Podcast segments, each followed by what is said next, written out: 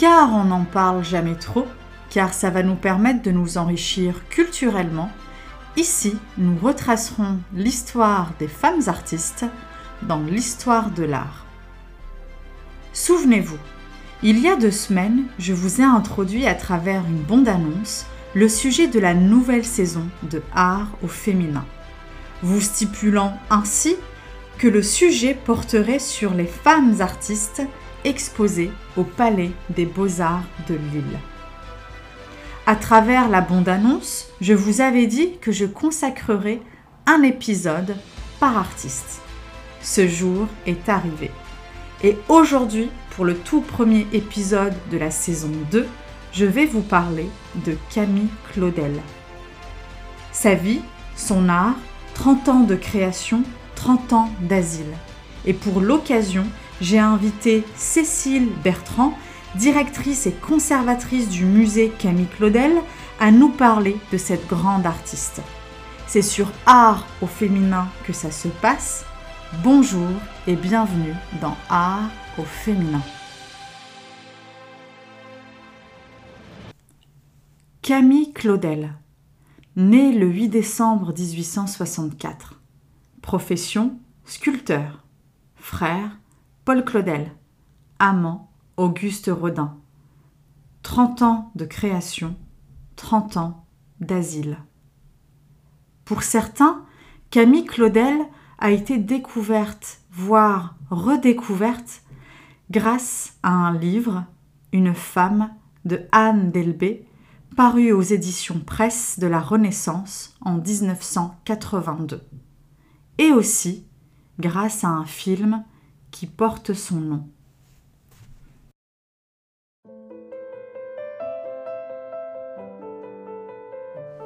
Je vais faire mon premier marbre.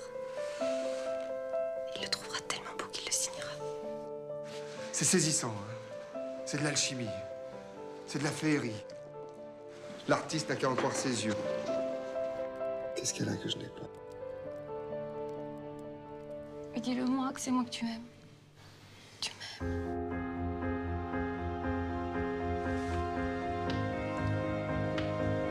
Je veux Camille à Paris. Nuit comme jour, elle peut tout travailler, de la boue à la pièce. C'est la plus grande marbrière que j'ai jamais eue. J'ai l'impression que depuis que tu connais Monsieur Rodin, tu ne travailles plus du tout pour toi-même. Ce n'est pas vrai. Il est plus préoccupé de mon avenir que moi. J'ai appris à travailler plus vite avec lui. Ma fille n'a pas attendu de rencontrer Monsieur Rodin pour exister.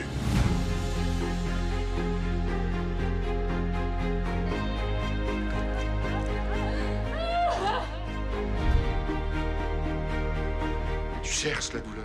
Tu t'enivres de douleur. Tu la fabriques, la douleur.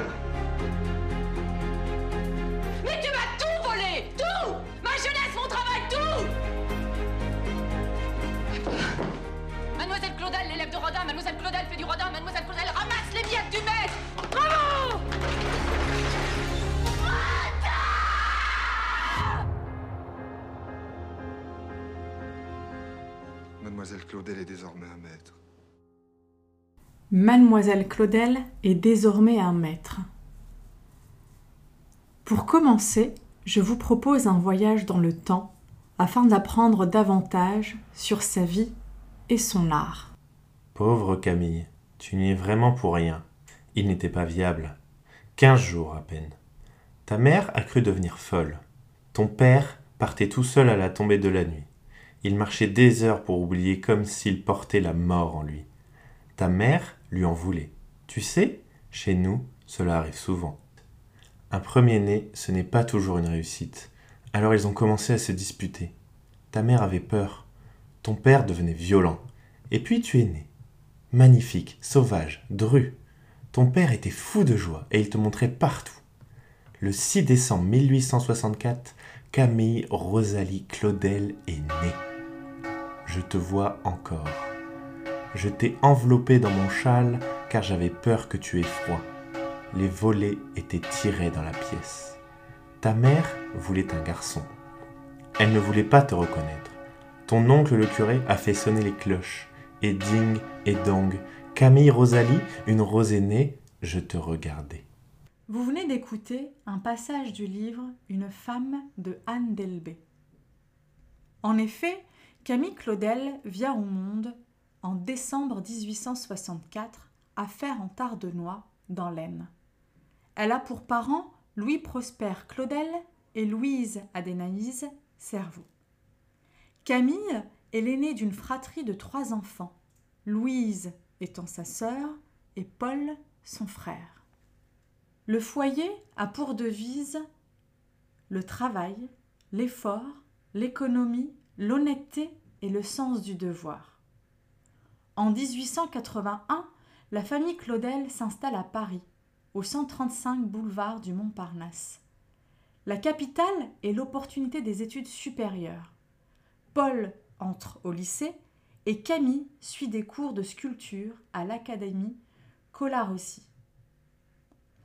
En 1882, la famille Claudel déménage au 111 rue Notre-Dame des Champs.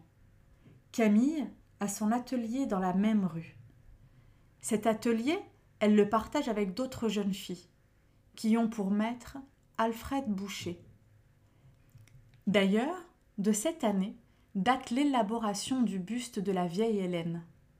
Mais seulement voilà, Alfred Boucher doit quitter Paris pour Florence. À propos, Camille, je voulais vous dire, je vais partir pour l'Italie. Avec mon prix de Rome, je dois absolument me rendre là-bas. C'est une occasion inespérée pour moi de travailler, de chercher au calme. Et puis, c'est le pays de Michel-Ange. J'irai facilement à Florence. Je vais demander à Rodin de me remplacer auprès de vous. À mon avis, il est le seul qui ait du génie, même s'il paraît effacé au premier abord. C'est un des plus grands parmi nous, encore peu connu. J'ai toute confiance en lui. Rodin accepte de prendre le relais et c'est ainsi que les deux artistes font connaissance. Rodin est immédiatement séduit par le talent de sa nouvelle élève. En 1884, elle entre dans son atelier comme praticienne. Je vous présente mademoiselle Claudel. Je lui ai demandé de venir travailler chez moi. Elle est sculpteur et même un grand sculpteur. Comme je le disais, Camille rejoint l'atelier de Rodin comme praticienne et devient rapidement sa collaboratrice, sa maîtresse, son modèle et sa muse. En 1886, Camille quitte le foyer familial pour rejoindre Rodin. Il lui communique son savoir. C'est le temps d'un amour tumultueux et d'un dialogue artistique passionné. En novembre 1886, Camille Claudel travaille sur la réalisation du grand groupe inspiré d'un drame du poète hindou Kalidasa, Sakuntala. Elle écrit Je travaille maintenant à mes deux grandes figures, plus grandes que nature, et j'ai deux modèles par jour. Femme le matin, homme le soir. Vous pouvez penser si je suis fatiguée. Je travaille régulièrement, douze heures par jour, de sept heures matin à sept heures soir, et en revenant, il m'est impossible de tenir sur mes jambes, et je me couche tout de suite. Le plâtre de Sakuntala obtiendra une mention honorable au Salon des artistes français de 1888. Elle réalise par la suite le buste de sa sœur qu'elle expose au Salon des artistes français et que nous pouvons aujourd'hui retrouver au Palais des Beaux-Arts de Lille. D'ailleurs, si ce n'est pas fait, je vous invite à écouter le podcast sur les femmes artistes du Palais des Beaux-Arts de Lille, où nous parlons bien évidemment de ce buste. En 1888, Rodin loue la Folie Neubourg au Clos Payen, situé au 68 boulevard d'Italie, pour travailler avec Camille. En 1887, lors d'un voyage à Touraine, Camille et Rodin séjournent au château de l'Islette à Azay-le-Rideau. Camille y retournera à plusieurs reprises afin d'élaborer le buste de la petite fille du propriétaire du château, la petite châtelaine. Cette même année, elle expose Jeune Romain et la jeune fille de la Gerbe en terre cuite au Salon des artistes français. En 1989, elle expose le buste de Charles l'Ermite. Et en 1891, elle devient membre du jury de la Société nationale des beaux-arts. En 1892, c'est le début de l'indépendance. L'artiste loue un appartement au 11 avenue de la Baudonnais. C'est ainsi que débute sa création solitaire. Elle commence à partir de 1893 par s'éloigner de Rodin et s'isole dans son travail, son but étant d'affirmer sa différence et son autonomie. En 1895, Camille Claudel reçoit deux commandes. Pour commencer, Cloto pour commémorer le banquet à l'honneur de Puvis de Chavannes et l'âge mûr, une commande de l'État. En 1896, Camille Claudel fait deux rencontres importantes. Mathias Morat, rédacteur au journal Le Temps, et la comtesse de Maigret, qui sera sa principale mécène jusqu'en 1905. Au Salon de l'Art Nouveau de 1896, elle expose une version de la valse et un plâtre des causeuses. En 1898, au Salon de la Société nationale des beaux-arts sont présentés la Amariade et le buste de Monsieux. En janvier 1899, elle est en pleine possession de son art en travaillant recluse dans l'île Saint-Louis. En 1900, à l'exposition universelle, Camille Claudel expose Profonde pensée et rêve au coin du feu. Après le départ de son frère Paul pour la Chine en 1906, Camille Claudel cesse toute activité créative et entreprend la destruction de ses œuvres. À partir de 1911, l'état de santé mentale de Camille Claudel devient préoccupant. Elle mène une vie enfermée dans son logement, perturbée par la terreur de la persécution de la bande à Rodin. Le 3 mars 1913, Louis Prosper Claudel meurt. N'étant pas informé par sa famille du décès de son père, qui lui a toujours manifesté amour et protection, Camille n'assiste pas aux obsèques. Le 7 mars, le docteur Michaud rédige le certificat d'internement.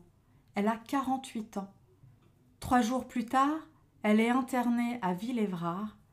La procédure utilisée est celle du placement volontaire demandé par sa mère. Camille est par la suite transférée à l'asile de Mondevergue à Montfavet en septembre 1914. À l'asile, elle ne sculpte plus. Aucune visite de sa mère et de sa sœur. Son frère Paul vient la voir douze fois en trente ans. Camille Claudel décède le 19 octobre 1943. Elle a 78 ans. Aujourd'hui, un musée porte son nom. Et pour l'occasion, j'ai invité Cécile Bertrand, directrice et conservatrice du musée Camille Claudel, à nous en parler. Cécile Bertrand, bonjour. Bonjour. Merci d'avoir accepté euh, donc, euh, mon invitation afin de nous parler de Camille Claudel. Mais pour commencer, j'aimerais que vous puissiez déjà vous présenter afin que les auditeurs puissent mieux vous connaître, s'il vous plaît. Je, je suis historienne de l'art et je suis euh, conservatrice du musée Camille Claudel, euh, qui se trouve à Nogent-sur-Seine dans l'Aube, entre Troyes et Paris. Euh, et qui est en fait un grand musée de sculpture qui présente euh, l'œuvre de Camille Claudel, mais aussi plus généralement le, la sculpture euh, de la fin du 19e siècle afin de mettre en contexte le travail et la carrière de Camille Claudel, de pouvoir comprendre comment elle s'est formée, dans quel contexte elle a évolué, et aussi pour pouvoir comparer son travail avec celui d'autres sculpteurs contemporains. D'accord. Et le, le, musée existe depuis combien de temps en soi? Puisqu'il a, il y a toute une histoire derrière. Oui, en fait, le musée, il est à, la fois très récent et très ancien. Euh, en fait, il a ouvert sous sa forme actuelle, donc euh, avec un grand, grand bâtiment, presque 200 sculptures exposées, euh, en mars 2017, donc il y a trois ans et demi. Mais il existait déjà un musée depuis 1902, plus petit, qui avait été créé par le sculpteur Alfred Boucher, qui était un sculpteur qui avait grandi à Nogent et qui a été le premier professeur de Camille Claudel puisque Camille Claudel a vécu à Nogent-sur-Seine quand elle était adolescente, et c'est là qu'elle a commencé ses premières sculptures. Et euh, elle a été vraiment encouragée par cette rencontre avec Alfred Boucher, qui était un sculpteur déjà, euh, euh, déjà qui avait déjà une certaine, une certaine renommée, une certaine maîtrise, et qui a pu ainsi quitter ses premiers pas ici à Nogent-sur-Seine. Et donc ça explique en fait l'implantation de ce musée dans notre, notre petite commune de l'Aube. Et Alfred Boucher a fait dès 1902 beaucoup de dons de sa propre collection, des œuvres, de ses propres œuvres, mais aussi d'œuvres de sculpteurs contemporains. Euh, qui lui étaient contemporains et donc ça explique qu'on ait ce fond euh, très euh, fourni en, sculpteur, en sculpture de la fin du 19e siècle et qui nous a permis d'ouvrir ce grand musée en 2017. Très bien. Donc on va parler de Camille Claudel puisque c'est le sujet du jour. Qu'est-ce que vous pouvez me dire sur cette talentueuse artiste? Oula, vaste sujet. Oui. Euh, alors effectivement, je crois que c'est vraiment une immense artiste euh, qui a été euh, complètement oubliée. alors complètement oubliée, on pourrait dire aussi un peu comme la sculpture de son époque, puisqu'il y a eu vraiment entre les années 50 et 70 euh, une déconsidération de la, sculpture du 19e qui était considérée comme euh, pompier, inintéressante, ennuyeuse. Et il y a eu tout un travail de redécouverte euh, dans les années 80. et alors Camille Claudel, elle, elle avait vraiment, mais c'est pas seulement déconsidéré, elle était carrément oubliée. C'est-à-dire qu'on ne savait plus qui c'était. Mmh.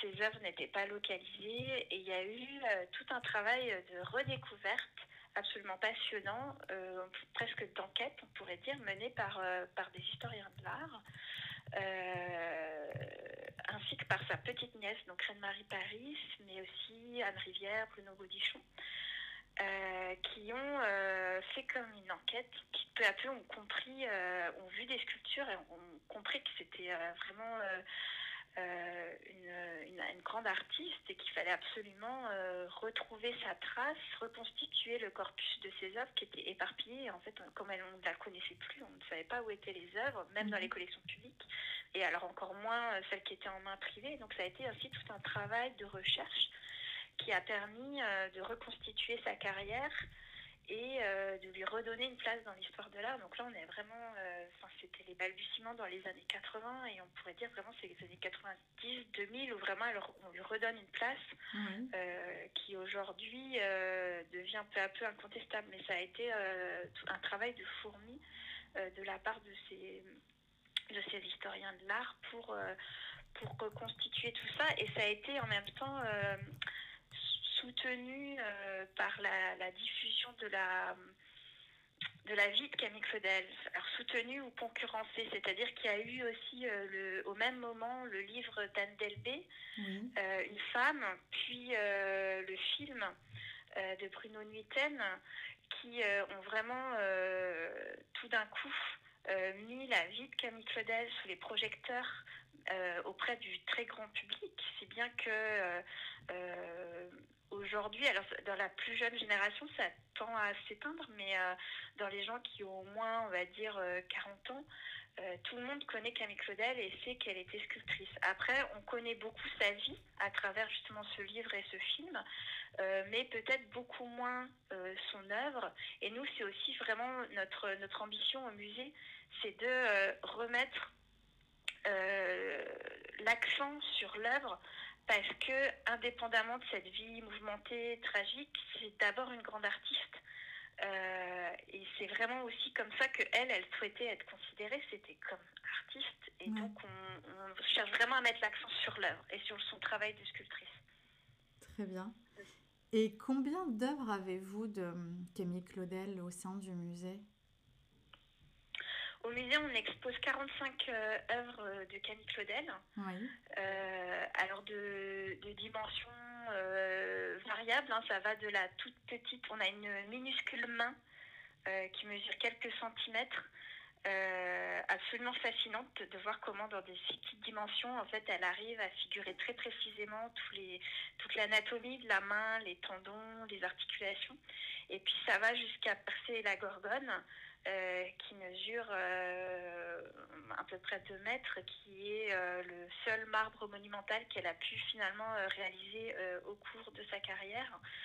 Et on, traverse ainsi toutes les étapes de son travail, avec par exemple la vieille Hélène, qui est un portrait de vieille femme absolument euh, saisissant de vie. Euh, on sent vraiment le, un regard pétillant, euh, tout un caractère espiègle de cette, de cette vieille femme. Et ça, c'est la première œuvre qu'elle a exposée au salon. Euh, la seule œuvre dont on est vraiment sûr qu'elle l'a créée avant de rencontrer Auguste Rodin, donc c'est intéressant de voir comment, euh, comment elle travaille déjà avant cette, cette rencontre très marquante avec Rodin. Et puis on va jusqu'à la fin de sa carrière, donc vraiment les dernières, euh, les dernières œuvres qu'elle crée, c'est autour de 1905. euh, avec notamment le, le, le buste de Paul Claudel à 37 ans, ou euh, la jeune fille, euh, la, la sirène, ou la joueuse de flûte, donc, qui est une, une, une jeune fille, euh, une jeune nymphe assise en train de, de jouer de la flûte traversière avec une, une envolée de draperie où on sent comme la mélodie, comme si elle figurait la, la mélodie qu'elle est en train de jouer. Euh, donc on- comme ça, on traverse toute la carrière et vraiment tous les thèmes qu'elle a pu qu'elle a pu aborder. Ah, c'est pas mal quand même. Ouais. Avec euh, voilà, avec des œuvres vraiment bien très emblématiques que je pense euh, les, les, les auditeurs doivent euh, certainement connaître, comme par exemple la valse, qui est probablement euh, son œuvre la plus connue.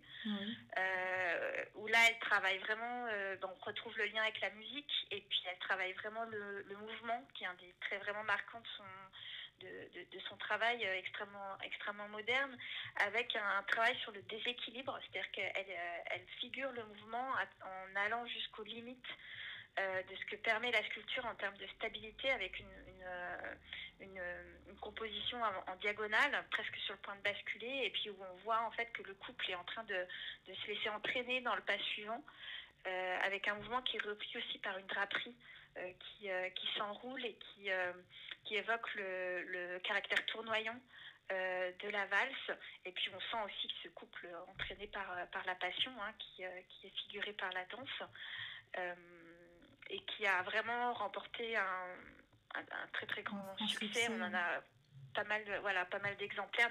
Au musée, on, on en conserve quatre exemplaires en, en plusieurs matériaux. Donc on a à la fois des, des plâtres patinés, un bronze, et puis une très belle version en grès euh, qui permet là de, de laisser s'exprimer la couleur, donc avec des nuances de, de bleuté euh, qui, euh, qui en font une œuvre du coup très, très, très marquée par l'art nouveau. Oui. Et, et comment vous avez fait euh, en sorte de réunir euh, toutes ces œuvres au sein d'un même lieu? Oui, alors on a été euh, bien aidé en fait par euh, le travail de Reine-Marie Paris, donc la, la petite nièce euh, de, de l'artiste que j'évoquais tout à l'heure, puisque elle-même, au cours de son travail de recherche, elle a essayé de rassembler les œuvres. C'est-à-dire que non seulement elle les recherchait d'un point de vue pour en faire l'histoire, mais aussi pour euh, reconstituer euh, une collection. Mhm. Et donc, au fil de toutes ces années de recherche, elle a euh, acheté un très grand nombre d'œuvres à une époque aussi où Camille Claudel était encore très peu connue, donc où les, les prix euh, étaient encore assez abordables. Euh, et donc, c'est en fait cette collection qui a été acquise par la ville de Nogent-sur-Seine en 2008 et qui a constitué le noyau, et encore aujourd'hui, qui constitue la plus grande partie de notre collection. Et ensuite, euh, on a aussi fait euh, des acquisitions euh, quand on peut. Bah, par exemple, Persée la Gorgone a été acquis la même année, en 2008, en faisant appel, c'était une opération de mécénat, en fait, avec des entreprises qui se sont mobilisées pour, pour acheter cette œuvre pour le musée. Et donc, quand on, voilà, on essaye de compléter notre, euh, notre collection euh, à chaque fois qu'on peut, même si ça devient de plus en plus difficile parce que les prix euh, sont de plus en plus élevés.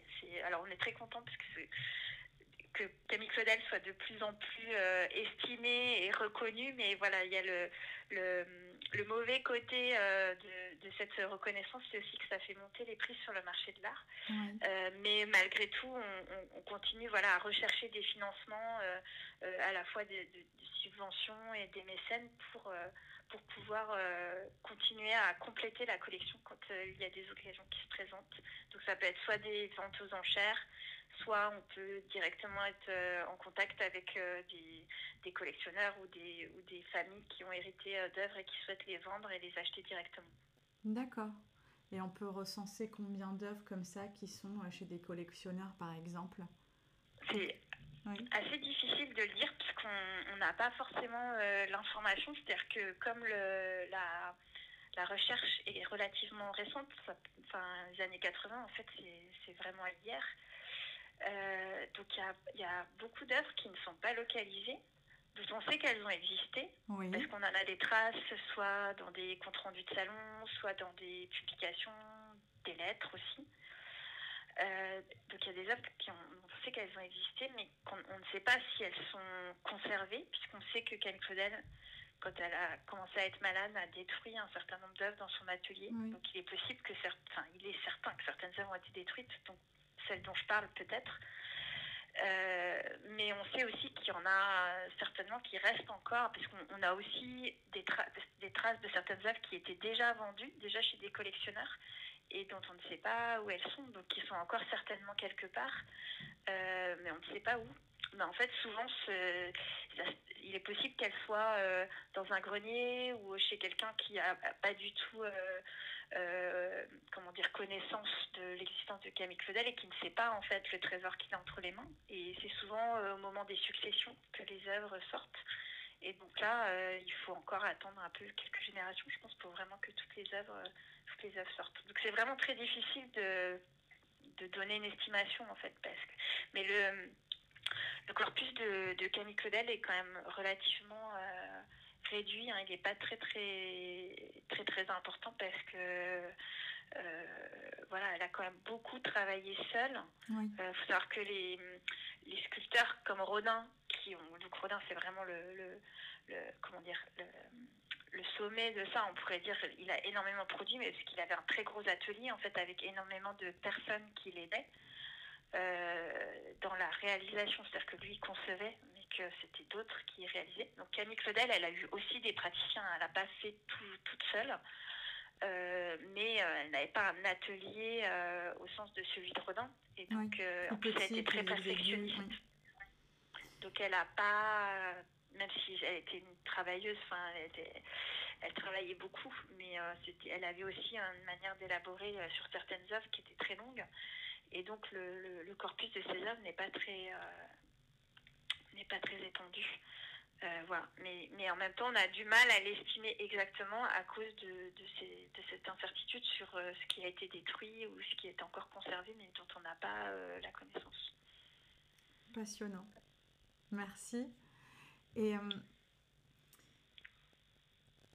donc vous m'avez communiqué le nombre d'œuvres de Camille Claudel que vous aviez au sein du musée. Parmi, euh, parmi ces œuvres-là, il y en a peut-être une seule ouais. que vous préférez? Alors oui, si je dois en choisir une, ouais. moi c'est vraiment les causeuses que je, que je choisirais, euh, que je trouve Pourquoi? absolument fascinantes. Euh, D'abord, ce que je trouve fascinant, c'est que Camille Claudel, elle a réalisé cette œuvre après avoir quitté Auguste Rodin. Et euh, je suis persuadée qu'en fait, elle quitte Auguste Rodin, notamment, enfin surtout parce qu'elle veut euh, manifester son indépendance comme artiste.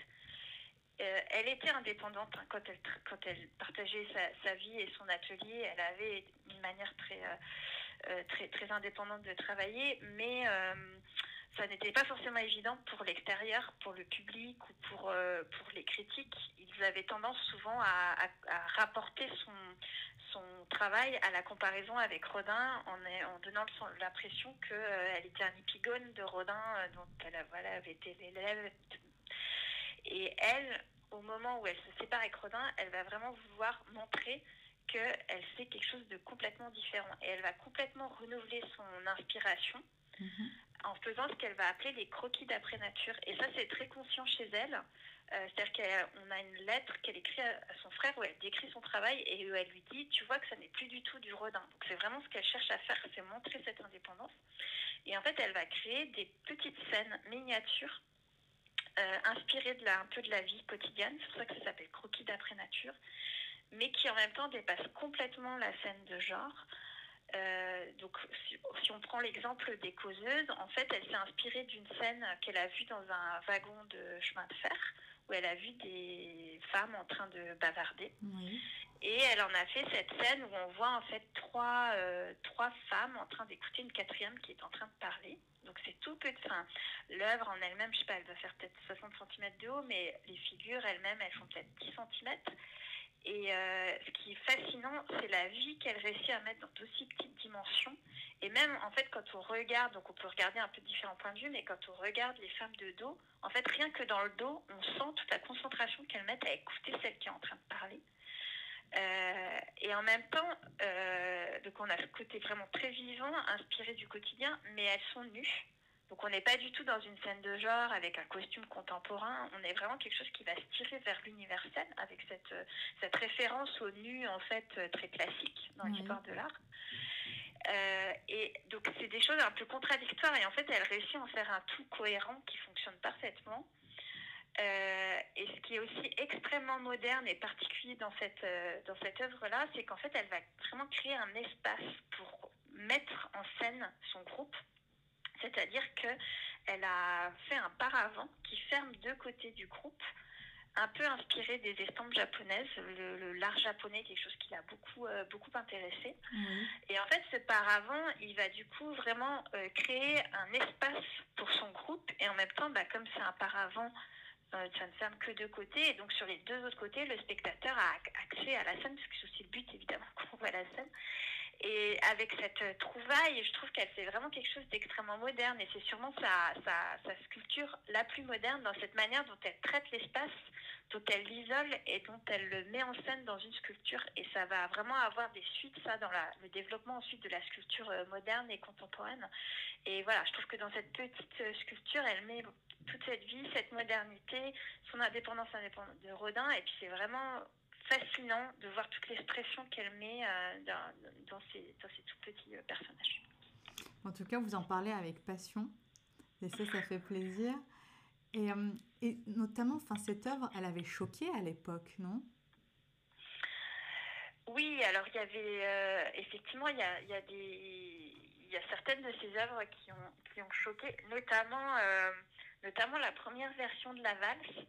Euh, elle avait conçu son groupe d'abord entièrement nu, donc on retrouve la question de la nudité euh, que j'évoquais. Euh, en fait, elle, elle voulait, elle avait fait ce groupe qu'elle voulait traduire en marbre, et pour faire ce marbre, elle voulait obtenir une commande de l'État.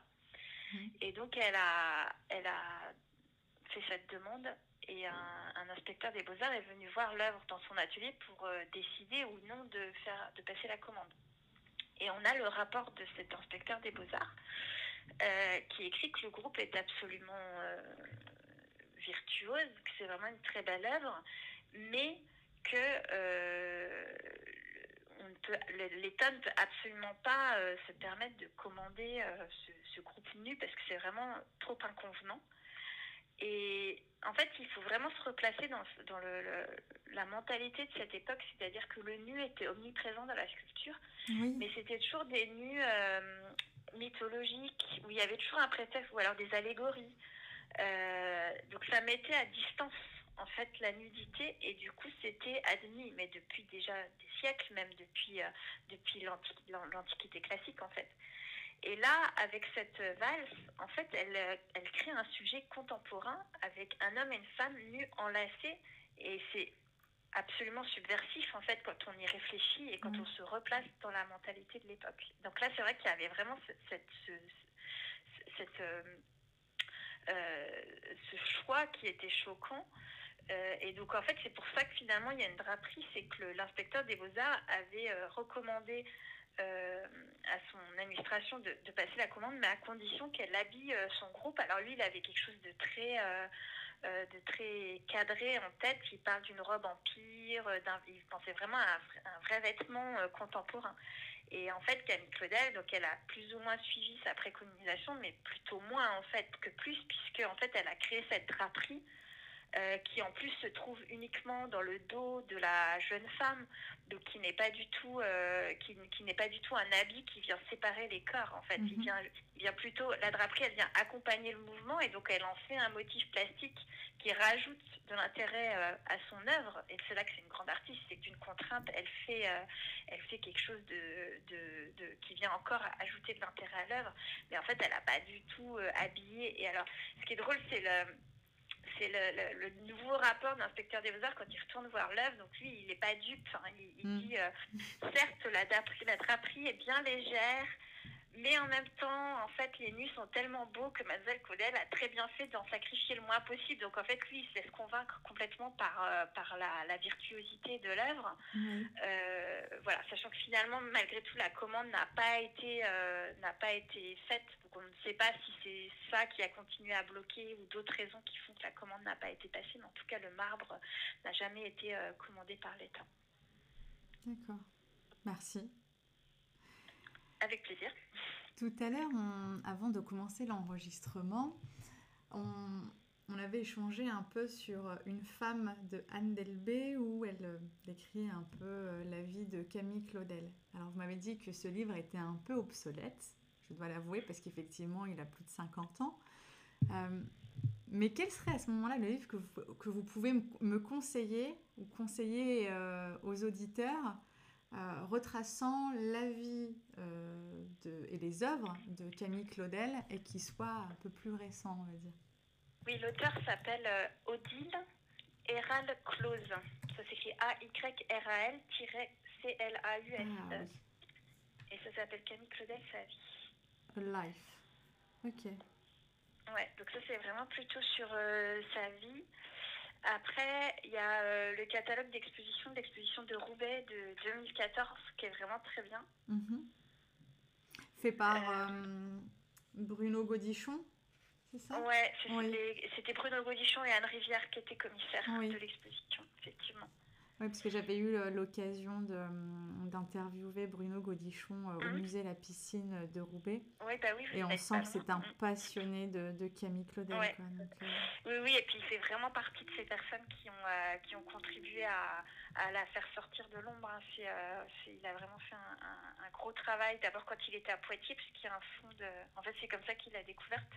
Il était à- en poste à Poitiers et en fait, il, avait, il a vu ces sculptures qui d'une inconnue. Enfin, on pensait même que c'était un homme hein, quand on tombait sur Claudel, euh, sans connaître... euh, euh, et, mais lui, ça l'a vraiment interpellé en fait, en voyant les œuvres, la qualité de ses œuvres, alors qu'on ne connaissait pas le nom de l'auteur, et c'est comme ça qu'il a commencé à travailler sur elle. Mm.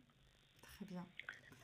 Donc on peut euh, au musée Camille Claudel y retrouver les œuvres de Camille Claudel, mais pas Oui. que. Voilà, oui. On a à peu près, bah, je disais, 45 sculptures de Camille Claudel et euh, 200 sculptures en tout, donc c'est à peu près le quart, de, le quart du, du parcours, on va dire, Camille Claudel. Mm. Et, euh, et quels sont les autres artistes que vous exposez euh, au musée? Alors, c'est vraiment les sculpteurs de l'époque, donc euh, il y en a plein, mais euh, les plus connus, euh, bah, il y a évidemment Auguste Rodin, il y a Antoine Bourdel. C'est intéressant de comparer avec euh, Antoine, Antoine Bourdel et Camille Claudel, puisque tous les deux, ils ont été praticiens chez Rodin, donc ils ont un parcours un peu parallèle, et c'est intéressant de voir qu'en fait, après, ce qu'ils font, c'est ça n'a rien à voir. Donc c'est vraiment leur sensibilité personnelle qui se développe après qu'ils ont quitté l'atelier de Rodin. Euh, après, il y a, euh, bah, je sais pas, euh, Jules Dalou, alors Alfred Boucher, évidemment. Oui. Euh, Paul Dubois aussi, qui était aussi nojentais et qui a aussi été un, un sculpteur, alors un peu oublié maintenant, parce qu'il a une, sculpture beaucoup plus, euh, beaucoup plus classique, mais en même temps, c'était un très, très, un très, très grand sculpteur euh, euh, qui était lui aussi originaire de Nogent-sur-Seine, qui a aussi contribué à créer notre musée avec Alfred Boucher. Auguste Rodin, évidemment, je ne sais plus si je l'ai déjà dit. Oui. Euh, et puis, euh, je sais pas. Euh, tous les, tous, Donc, les, on peut dire que on peut dire que voilà c'est l'endroit idéal pour pouvoir également comparer le travail des uns et des autres, en tout cas qui ont partagé cette même époque ensemble, qui se sont côtoyés et endroit idéal comme je le disais pour pouvoir faire un comparatif de travaux, de sensibilité. Donc ouais c'est intéressant.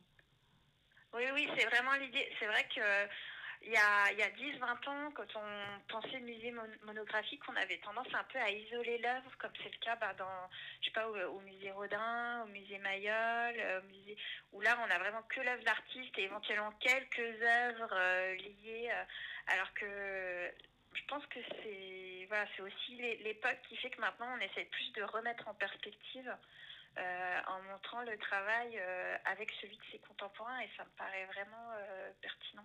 Moi, je pense que c'est Ouais, ça peut être un, très bon jeu de, de comparaison.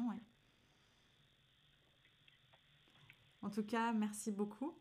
Merci d'avoir témoigné de Camille Claudel, de ce musée, d'avoir partagé tout ça avec moi, avec les auditeurs. Avec plaisir. Lors de cet échange avec Cécile Bertrand, nous avons parlé de Bruno Godichon. Bruno Godichon que vous pouvez d'ailleurs retrouver dans le hors-série numéro 2. Je vous invite à l'écouter si ce n'est pas déjà fait.